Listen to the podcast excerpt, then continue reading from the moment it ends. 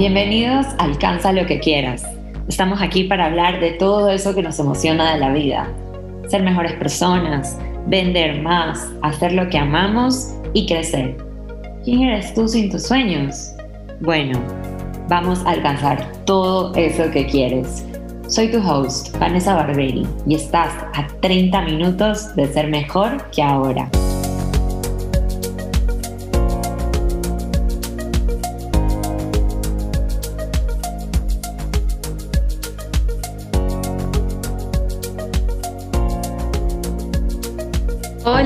Bienvenidos a la sexta edición de Alcanza lo que quieras. Y el día de hoy vamos a hablar de cómo obtener más clientes. Que, pues, para los que no sabían, hice un live en Instagram el día de ayer sobre este tema.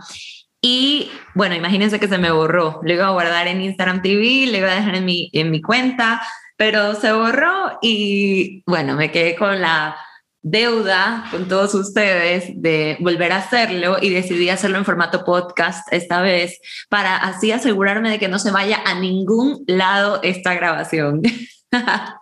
el, Instagram, el Instagram Live de ayer estuvo buenísimo, buenísimo. Realmente hicieron preguntas súper interesantes. Entonces estoy segura de que este podcast va a salir fantástico porque pues ya lo hice ayer, así que ya tengo práctica y también ya tengo el input de las preguntas que ustedes me hicieron. Entonces va a estar muy, muy completo. Si estás escuchando este episodio antes del 15 de junio del 2021, aún estás a tiempo de anotarte al programa Acelerador de Ventas.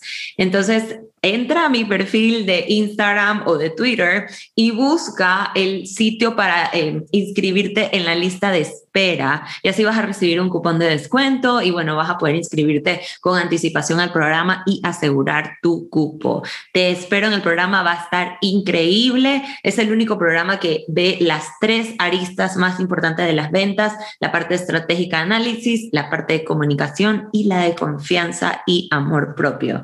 Bueno, no, la, verdad es que va a estar muy bueno y te espero ahí. Y si estás escuchando ese podcast después de esta fecha, seguramente vas a poder anotarte en el waitlist para la siguiente edición, así que no te quedes fuera. Bueno, ahora sí, hablemos de cómo obtener más clientes, porque esto es un problema, eh, es una pregunta que me hacen muchísimo en mis cuentas de redes sociales. Siempre me preguntan, Vane, mira, me siento estancado, estancada en la cantidad de clientes que tengo, siento que no estoy creciendo en mis ventas, siento que estoy vendiendo lo mismo todos los meses, siento que no tengo control sobre cuánto vendo, que eso, eso es un problema muy, muy común, como que tengo meses buenos, tengo meses malos y no sé de qué depende. Y eso es porque no tenemos una estrategia, una estrategia bien construida para obtención de clientes. Y bueno, pues obviamente yo estoy muy, eh, muy al tanto de lo que muchísimos expertos, entrenadores en ventas eh, están enseñando en estos tiempos. Y hay algo que a mí me choca un poquito, déjenme confesarles, y es que veo que muchísimos se están enfocando únicamente en las ventas a través de redes sociales. He visto muchos cursos que son eh, vende más a través de Instagram, cómo vender a través de LinkedIn. Y está muy bien, no digo que no funcione, pero en mi opinión está terrible que únicamente pongamos los huevos en una sola canasta, como dice el dicho. O sea, no puedo depender solamente de un canal para vender. Y he visto que hay muchísimas personas que cometen este error, que solamente venden a través de Instagram o solamente venden a través de WhatsApp y, y ya.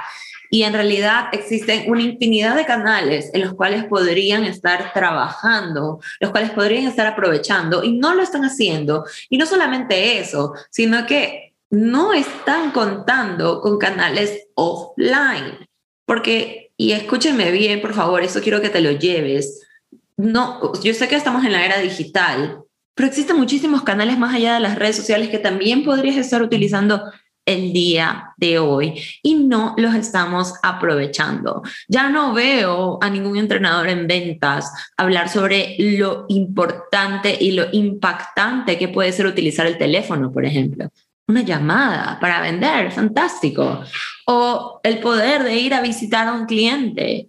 Yo sé que estamos en medio de una pandemia global y que eso puede dificultar un poquito el tema, pero pues poco a poco vamos volviendo. E ir a visitar a un cliente es sumamente poderoso.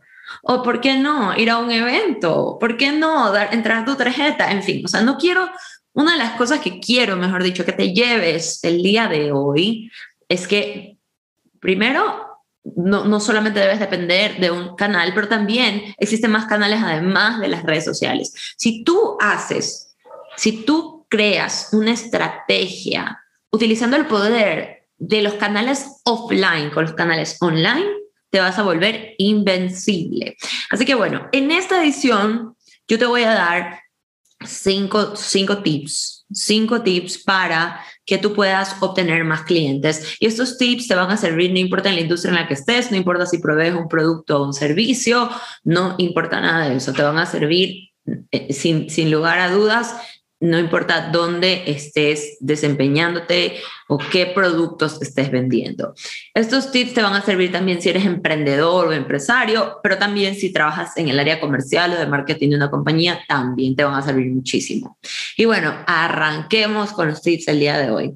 El primero y, me conecto con lo que les acabo de decir, no puedes depender únicamente de un canal de ventas.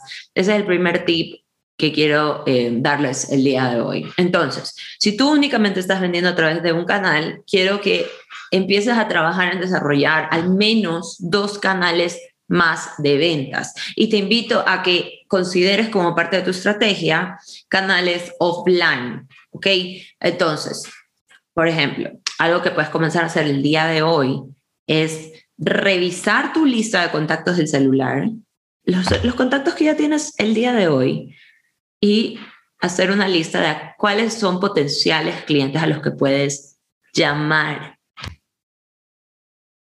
Tu círculo cercano es, e, e, sería tu primera base de clientes. Y esa es la realidad. O sea, si, tienes algún amigo, algún familiar, algún conocido de otras vidas, puede ser de trabajos anteriores, puede ser de la universidad, que pueda ser un potencial cliente para tu producto o tu servicio, para tu negocio, llámalo. Entonces, ¿cuál es la recomendación aquí? Quiero que agarres la lista de celular, revises todos tus contactos y empieces a armar un Excel y vas poniendo los nombres de las personas que potencialmente podrían ser un cliente tuyo, ¿ok? Y de ahí quiero que armes un, un speech o un diálogo para realizar estas llamadas. Ahora, no quiero que suenes como robot, muy importante. No sé si has visto cuando te llama la tarjeta de crédito o te llama tu compañía de telefonía celular a ofrecer algo y se nota que es un diálogo estandarizado el que me dice el operador a mí, eh, o sea, no, no se siente personalizado. Ok, ese feeling no quiero que tú se lo des a la persona a la que estás llamando. Yo lo que quiero es que tú tengas un diálogo como esquema para guiarte en la conversación pero que la hagas lo más personalizado posible. Entonces, si estoy llamando a un tío abuelo, por decir algo, que puede ser un potencial cliente para mí, pues háblale de cosas que solamente él eh, puede saber. O sea, por ejemplo, cuéntale cómo está tu abuela, dile que te, te graduaste en la universidad, no sé, cualquier cosa, para que se sienta la conexión y la personalización en la llamada. ¿Ok? Pero quiero que empieces a hacer esta lista de potenciales personas a las que puedes contactar. Y comienza con tu círculo, comienza con tu círculo. Tu círculo siempre es tu primer cliente. Y no solamente eso, tu círculo también es el, son las primeras personas que te recomiendan. O sea, estas llamadas van a ser un ganar-ganar para ti, sí o sí. Aún así, estas personas no te compren, el simple hecho de que sepan qué haces ya es un win, porque te pueden recomendar o pueden pensar en ti cuando te lleguen a necesitar. Ok, y aquí les voy a contar una historia. Em, de hecho, lo conté ayer en el live y es que hace unos años, cuando yo tenía mi agencia de marketing digital, a mí me tocó mudarme de oficina y en la siguiente oficina me tocaba ya comprar muebles. Entonces, pues empecé a buscar proveedores, empecé a cotizar, encontré un proveedor y compré los muebles. Bueno, subí unas fotos, creo que en Instagram o en Facebook, de que había, de que tenía nueva oficina y un amigo me escribe y me dice, oye Vanessa, ¿cómo es posible que no me hayas comprado los muebles a mí? Y yo le digo, bueno, o sea, ¿qué? Tú vendes muebles, no tenía la menor idea. Y me dice, sí, ¿cómo puede ser que no haya sabido que yo vendo muebles? Entonces, bueno, ahí un día lo vi y le dije, mira, voy a hacer un ejercicio contigo. Le dije, voy a revisar tu Instagram. Y revisé su Instagram frente a él y le dije, mira, aquí no hay nada de que vendes muebles, absolutamente nada. No hay ninguna publicación, no tienes nada en tu biografía, para que yo sepa, yo o cualquiera sepamos que vendes muebles. Me metí a su Facebook, lo mismo, me metí a su Twitter, lo mismo. Él no tenía en ningún lado, en ninguna de sus cuentas de redes sociales, tenía información que a mí o a cualquiera nos diga que él vende muebles. Entonces le dije, yo no soy adivina, yo no tengo cómo saber si tú no me cuentas. Y él me dijo, wow, tienes razón, no me había dado cuenta. Entonces, a veces, ese error que él cometió, lo cometemos muchísimo todos. Asumimos que la gente que nos rodea sabe lo que hacemos. Asumimos que las personas que nos rodean saben qué vendemos o saben en qué trabajamos. Y la realidad es que eso no es así. Entonces, ahí te va tu segunda tarea. La primera fue crear el Excel de potenciales personas a las que puedo llamar dentro de mi lista de contactos. Y la segunda es, quiero que revises tus redes sociales y me digas, me digas si es que efectivamente las personas tienen cómo saber qué es lo que haces o qué es lo que vendes. ¿Ok? Haz ese análisis, hazlo, ponte el sombrero de de ser una persona externa, de ser un amigo tuyo, ¿ok? Quiero que veas tus redes como que si fueras otra persona, no eres tú. Y ahora dime si las personas tienen cómo saber qué es lo que haces o qué es lo que vendes. Y muchos de ustedes me dirán, bueno, yo trabajo en una compañía, entonces no me interesa andar contando mis redes sobre esa empresa. Bueno, son las 8 de la mañana acá en Ciudad de México y me estoy tomando mi cafecito, así que si escuchan un, un break así es porque es momento de cafecito. Bueno, entonces les decía, habrá, muchos que me dirán eso, ¿no? Y, yo les digo, aún así tú trabajas en relación de dependencia, siempre es bueno que las personas sepan qué haces. Por dos motivos. Uno, igual pueden ser tus clientes y eso pueden significar comisiones, bonos para ti. Y dos, porque siempre es bueno que las personas sepan qué es lo que tú sabes hacer y que eres especialista, porque eso puede abrirte nuevas oportunidades de trabajo, puede abrirte nuevos clientes, o sea, muchas cosas. Y de hecho, ustedes saben, bueno, algunos de ustedes han de saber que yo trabajé en relación de dependencia muchos años, cuando trabajaba en IBM y en Claro, y yo siempre contaba qué es lo que hacía, yo siempre posteaba sobre mis logros y modestia aparte, y lo digo porque tú también lo puedes lograr, a mí siempre me han ofrecido trabajos, siempre me han llamado de otras empresas, siempre me han estado pidiendo eh, si me interesa un nuevo puesto, y esto es porque la gente sabe qué es lo que yo hago siempre. La gente sabe en qué me desempeño, la gente sabe en qué soy especialista, la gente sabe qué es lo que yo sé hacer. Entonces, lo mismo tienes que hacer tú. Aún así, tú no estás vendiendo un producto o un servicio fijo, sino que, te, o sea, aún así sea para venderte a ti mismo, es bueno que tu círculo sepa qué es lo que haces, ¿ok? Y enfocándome en las personas que efectivamente están vendiendo algo como un producto o un servicio, ya sea en relación de dependencia o ya sea a través de un negocio propio, aún más importante que tu círculo sepa qué es lo que haces. ¿Ok? Entonces, va esa como segunda tarea. Revisa tus redes sociales y mira si efectivamente las personas que te siguen pueden o tienen cómo saber qué es lo que vendes. ¿Ok? Entonces, ese fue el primer tip. No puedes depender únicamente de un canal para vender. Trata de tener una estrategia en la que existan varios canales, varias formas de llegar a clientes y enfócate que en esos canales quede súper claro qué es lo que haces o qué es lo que ofreces. Y mejor aún, que las personas puedan tener toda la información posible de qué es lo que haces o qué es lo que ofreces sin tener que llamarte a ti. Muy, muy importante. He visto, por ejemplo, que hay muchas personas que tienen sus cuentas en Twitter, en Instagram y hablan de lo que hacen y lo que venden. Y cuando alguien les dice, oye, eh, Vanessa, me interesa mucho tu curso, ah, ya te escribo.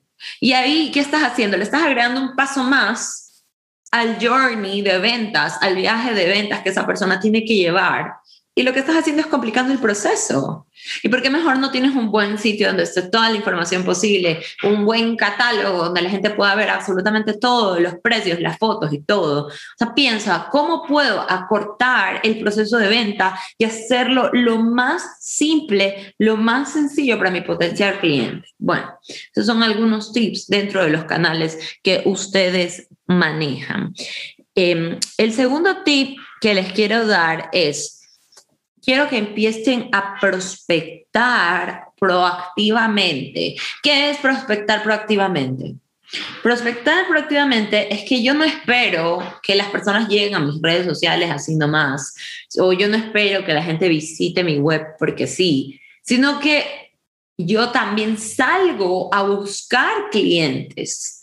De hecho, así es como se hizo por muchísimos, muchísimos siglos el tema de ventas. El vendedor tenía que llegar a ti. No sé si ustedes han visto videos de que, no sé, en los años 80, 70, un vendedor tenía que tocar la puerta de la casa, ofrecerte enciclopedias, ofrecerte, eh, yo qué sé, em, aspiradoras, cualquier cosa, ¿no? Ahora con el desarrollo del, mundo de la televisión y posteriormente el Internet, pues se hizo más fácil que los consumidores lleguen a los productos y está buenísimo y ya vamos a hablar también de eso, pero siento que hemos olvidado el poder que tiene cuando tú vas proactivamente a buscar a tus clientes. Tú ir a buscar a tus clientes. Y les pongo un ejemplo de algo que yo hago. Yo, además de mis cursos de ventas y cursos de planificación que doy, que algunos de ustedes habrán visto, en realidad mi mayor fuente de ingresos son mis clientes corporativos. Yo doy consultorías en ventas corporativas. Y yo lo que hago es que en LinkedIn tengo literal una hora al día solo para esto. Busco gerentes generales, gerentes comerciales de compañías que me llamen la atención, que yo siento que pueden ser mis potenciales clientes y las escribo. Voy y, yo misma les escribo y, claro, trato de hacerlo estratégicamente, ¿no? No es que soy de esas que mando un mensaje diciendo, hola, ¿cómo estás? Vendo cursos de. No, porque eso cae terrible. Es más, voy a hacer un podcast, me acaban de dar la idea. voy a hacer un podcast de cómo puedo acercarme, cómo puedo hablarle a mis potenciales clientes, porque realmente ese es un tema súper importante. Pero bueno, los busco con algo de valor, les comparto un, artículo de mi interés o que, sé que puede ser del interés de ellos, les comparto algún video y les digo, oye, mira, vi este video para ti, siento que te puede servir, vi que ustedes acaban de lanzar este producto, creo que esto les puede hacer sentido y así empiezo a entablar una, una relación que posteriormente se vuelve una reunión y posteriormente puede cerrarse como un cliente. Entonces, yo estoy proactivamente buscando a estas personas. También yo llamo a personas que conozco a ofrecerles mis servicios, a pedirles una reunión. Cuando estoy en un evento, cuando estoy en una salida, una, no sé, cualquier cosa, ¿no? Una fiesta, yo digo lo que hago le digo a la persona, si alguien me dice, mira, trabajo en tal empresa, mira tú, yo doy consultorías en ventas, deberíamos, deberíamos eh, reunirte conmigo. Entonces yo estoy proactivamente buscando personas también, no solamente espero que mis redes me traigan a mis clientes, sino que yo también, yo tengo control de la cantidad de contactos y la cantidad de clientes que cierro cada mes, porque yo tengo mis metas claras, y no solamente espero a que me lleguen, sino que yo también voy y busco. Entonces, quiero que te hagas la pregunta, ¿cómo estoy buscando clientes yo? ¿Qué actividad proactiva estoy haciendo yo para buscar clientes? Y si la respuesta es ninguna, pues este es el momento para comenzar a crear una estrategia de búsqueda de clientes. ¿Ok? Entonces, necesito que empieces a prospectar proactivamente, que salgas a la calle, que llames, que envíes correos, que envíes mensajes, que hagas una lista de las empresas que te llaman la atención, que hagas una lista de los potenciales clientes que quisieras tener y empieces a contactar. Ahora, esto aquí es una regla que yo siempre le doy a todos mis alumnos y es, ninguna llamada de ventas, ninguna reunión de ventas es una pérdida si es que yo salgo con información. ¿Y a qué me refiero? Porque claro, muchas veces medimos la efectividad de la llamada o de la reunión si cerramos o no el negocio. Y está muy bien, obviamente ese sería el fin último y máximo de todo lo que hacemos cerrar contratos, vender productos, por supuesto. O sea, para eso estamos aquí, ¿no? Esto no es una beneficencia, pero, pero, eh, claro está que no todas las reuniones se convierten en negocios, que no todas las llamadas se convierten en un deal o en un proyecto, pero yo al menos tengo que salir con información, al menos tengo que salir con datos que me ayuden a entender más a ese cliente y que posteriormente me lleven a cerrar ese negocio. Por ejemplo, algunos de ustedes pueden estar ofreciendo algún servicio por contrato. Me voy a inventar. Vendes internet o vendes algún tipo de software y ustedes saben que muchos de estos servicios pues se manejan con contratos, ¿no? Entonces tú llamas a alguien, llamas a este cliente y ese cliente te dice, mira, ¿sabes qué, Vanessa? Yo todavía estoy con otro proveedor y, y pues no, no tengo ahorita espacio para, para estar analizando proveedores en este momento, pero muchas gracias por llamar. Si yo en ese momento le digo, ah, no te preocupes, chao, esa llamada fue una pérdida porque no saqué absolutamente nada. No saqué ni, ni el deal, o sea, o el negocio, ni información. Entonces, ¿qué tengo que hacer yo? Yo tengo que decirle, ah, no te preocupes, muchísimas gracias por la información. Y cuéntame, ¿hasta cuándo tienes el contrato con el otro proveedor?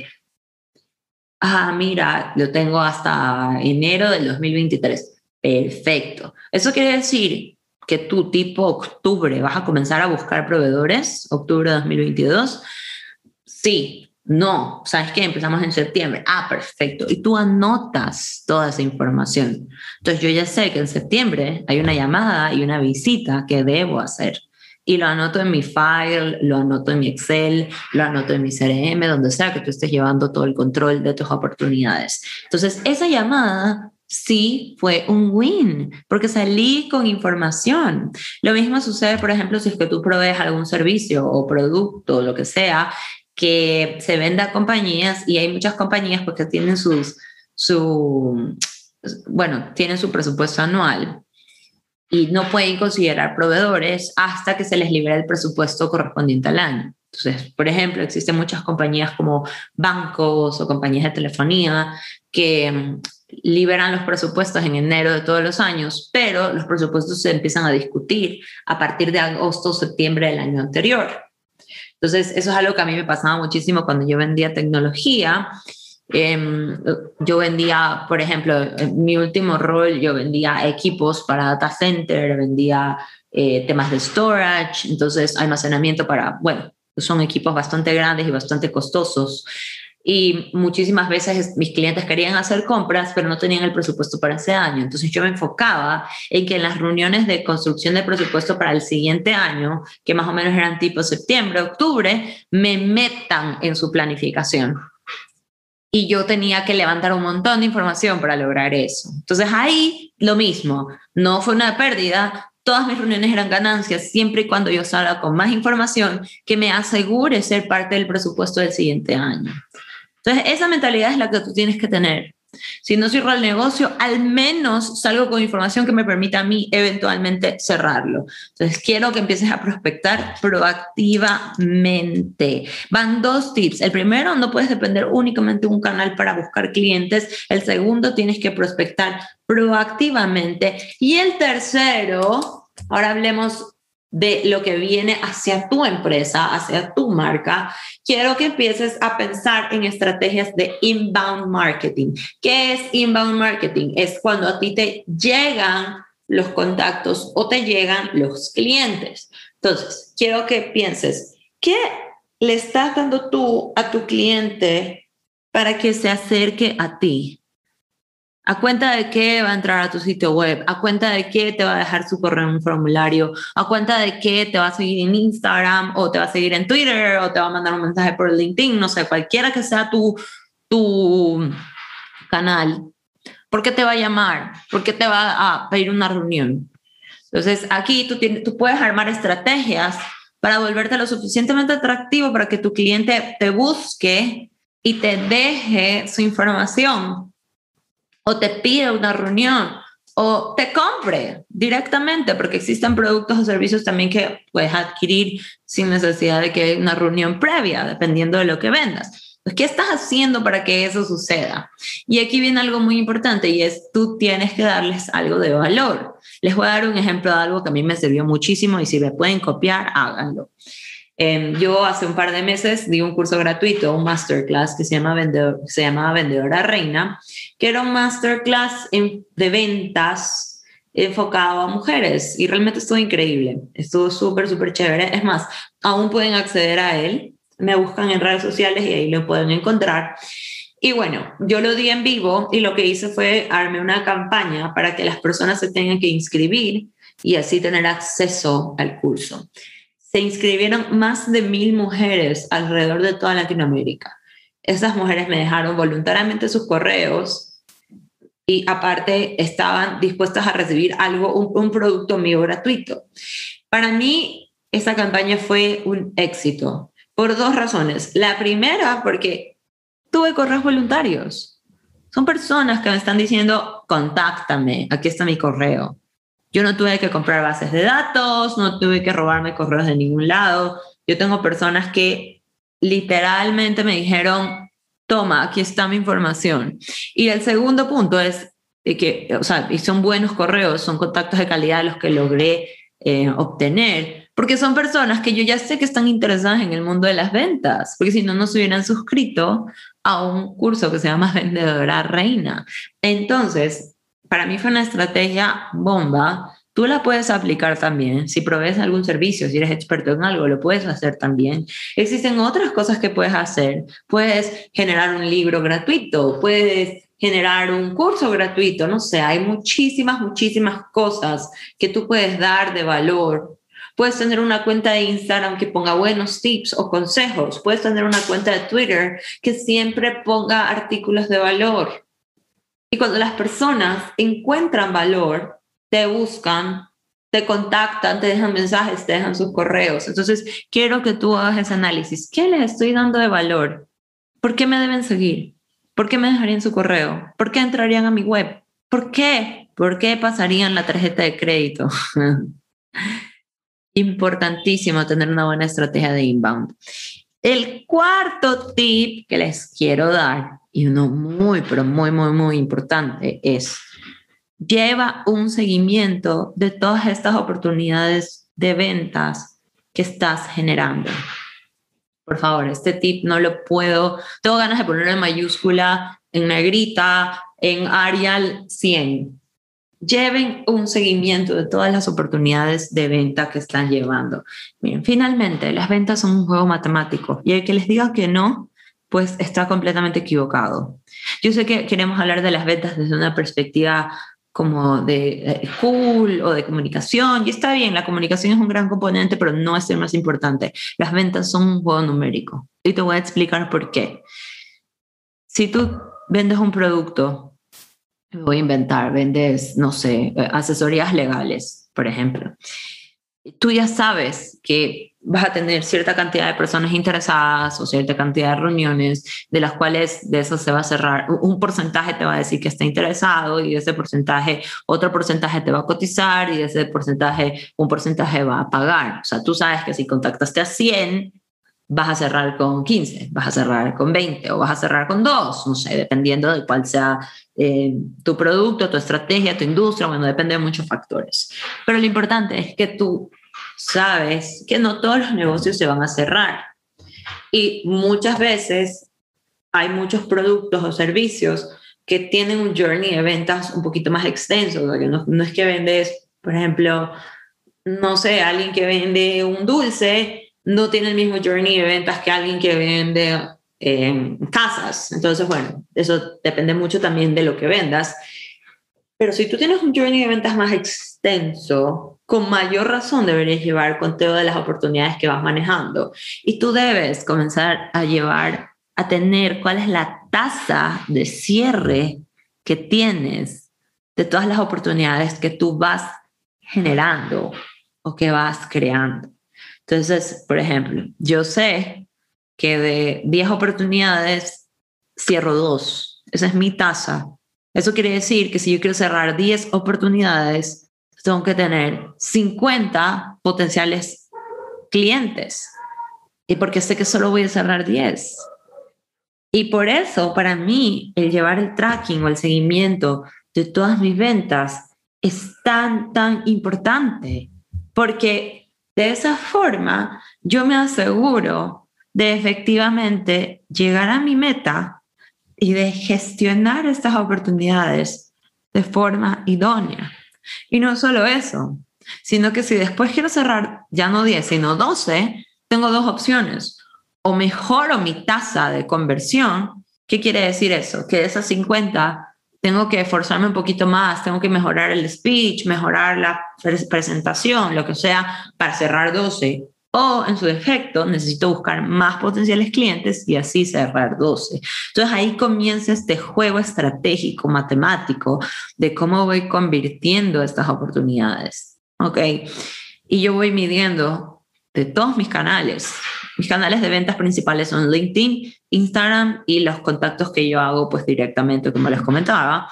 Yo tengo todo eso registrado en un Excel y voy llevando y yo sé perfectamente en qué fase, en qué stage de venta estoy y yo tengo bien medido cuál es mi tasa de cierre por canal y las voy tratando de mejorar y mejorando y mejorando y mejorando. Entonces, quiero que tú empieces a llevar el seguimiento de tus oportunidades. Quiero que te portes como empresa, por muy emprendedor que seas, por muy en relación de dependencia que trabajes, quiero que te empieces a comportar como empresa. Las empresas no tienen meses buenos y meses malos así nomás. Yo no puedo ir como empresa y decirle a mis accionistas, no, es que este mes estuvo malo, entonces no vendimos, es que este mes nadie me escribió. No, no, no. Tú tienes tu meta y tú tienes que ver cómo le haces, cómo le llegas.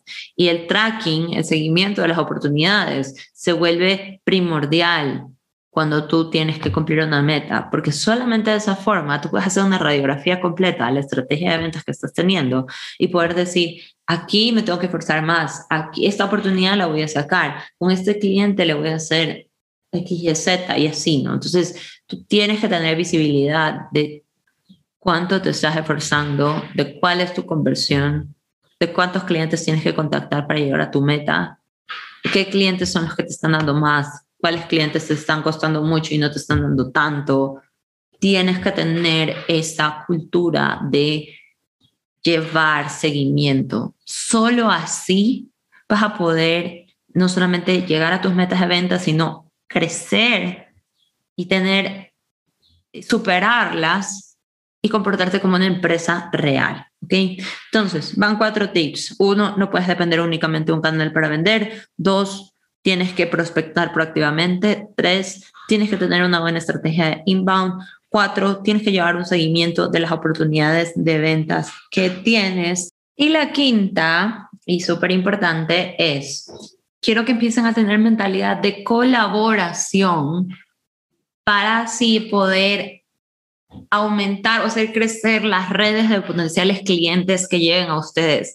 ¿Y a qué me refiero con esto? Por ejemplo, si tú vendes algún producto o servicio y te puedes aliar con otras compañías, con influencers, con especialistas, para así poder eh, llegar también a las redes de ellos, eso funciona fantásticamente bien. Entonces, em, por ejemplo, algo que a mí me ha servido muchísimo y les recomiendo a ustedes es que si ustedes son especialistas en algo, digamos que son abogados, psicólogos, arquitectos, no sé, cualquier cosa que ustedes hagan y estén promocionando a través de sus canales, em, pueden hacer, por ejemplo, un live invitando a alguien que sea relevante dentro de la industria y para los clientes que ustedes, a los que ustedes quisieran llegar y, em, e invitarlos y con eso hacer que no solamente tus seguidores vean lo que haces, sino también los seguidores de esta persona. El tener mentalidad de comunidad, el poder apoyarte en, en otras personas, te permite a ti llegar a nuevos círculos de personas gracias a esas a estos especialistas en los que te estás apoyando o estos influencers en los que te estás apoyando. Yo soy muy creyente de que tener mentalidad de comunidad y colaboración tiene un súper efecto positivo en ti y en tu negocio. Y no solamente tienes que tener la mentalidad de ver cómo me puedo apoyar en otras personas, sino también de ver cómo tú puedes ayudar a otras personas a que sus negocios también puedan crecer. Entonces, bueno, como les decía, no pueden apoyarse en, especialistas, invitarlos a hacer lives o de pronto tener un podcast e invitar a personas a que se entrevisten contigo. Puedes, em, yo qué sé, hacer un evento con otros otros negocios que de alguna forma se complementen con el tuyo y así, ¿no? O sea, hay muchísimas formas de colaborar con personas que tienen buena llegada a los que podrían ser tus potenciales clientes. Entonces, dependiendo de la industria en la que estés, dependiendo del producto o servicio que tú vendas, quiero que hagas ese análisis de cómo puedo apoyarme en una comunidad, cómo puedo crear comunidad, cómo puedo colaborar con otros especialistas y así hacer crecer mi potencial red de clientes.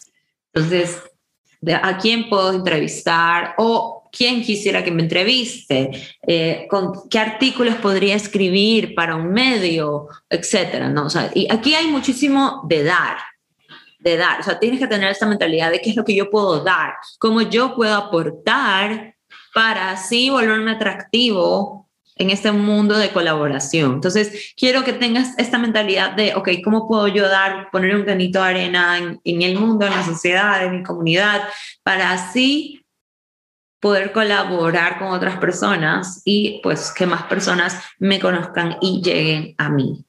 Entonces, no sé, para mí ha sido una, han sido oportunidades muy interesantes cuando a mí me invitan a un podcast, por ejemplo. He hablado en algunos podcasts como invitada y eso me ha permitido a mí que otras personas que no me seguían antes o que no me conocían antes me lleguen a escuchar. O yo qué sé, a veces me pide algún medio, una revista, un programa de televisión, me pide algún tipo de colaboración, ya sea de dar mi opinión sobre algo o salir en alguna entrevista y lo hago con muchísimo gusto porque de esa forma también otras personas que no me conocen pueden llegar a mí. Y viceversa, hay personas también que me piden ayuda a mí y yo lo hago con mucho gusto también. Eh, soy parte de algunas comunidades, he sido parte de algunas asociaciones gremiales, en fin, o sea, tener esta mentalidad de que puedo dar termina teniendo un impacto muy positivo en tu network y en la cantidad de personas que conoces y que eventualmente pueden ser tus clientes. Entonces, bueno, fueron cinco tips Cinco tips los que nos llevamos el día de hoy. No puedes depender únicamente de un canal para vender. Muy importante, tienes que prospectar proactivamente y si puedes hacerlo offline, aún mejor. Tienes que tener una buena estrategia de inbound. ¿Qué le estás dando a la gente para que lleguen a ti?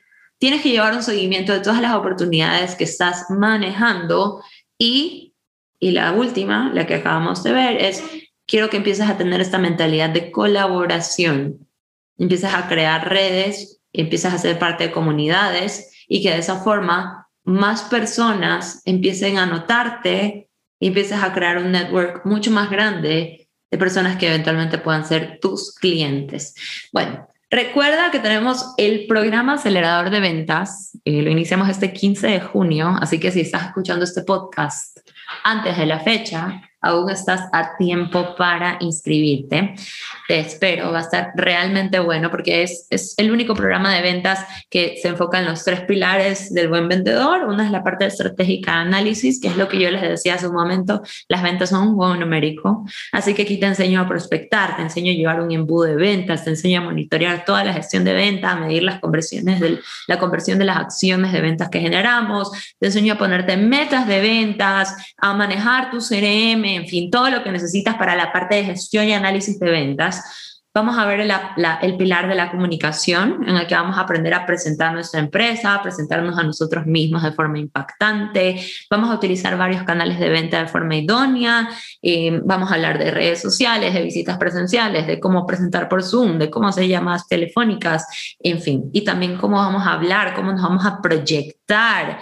Eh, o sea, es realmente completo en la parte de comunicación. Y el tercer pilar, que es la parte de amor propio y confianza, en la que vamos a trabajar a través de ejercicios de mindset, nuestra confianza, cómo nos proyectamos, cómo nos ven las personas, cómo nos sentimos, cuáles son las actitudes de un vendedor exitoso, qué lenguaje corporal debo llevar, qué postura debo llevar, qué tono de voz debo mantener, en fin. E, este eje rara vez se discute en el mundo de las ventas, pero es sumamente importante porque cuando trabajamos en nuestra confianza, las ventas se vuelven divertidas, se vuelven mucho más simples, más sencillas y nuestro cliente percibe esa confianza y amor por lo que hacemos. Y eso, pues sin duda alguna, impacta en nuestra conversión.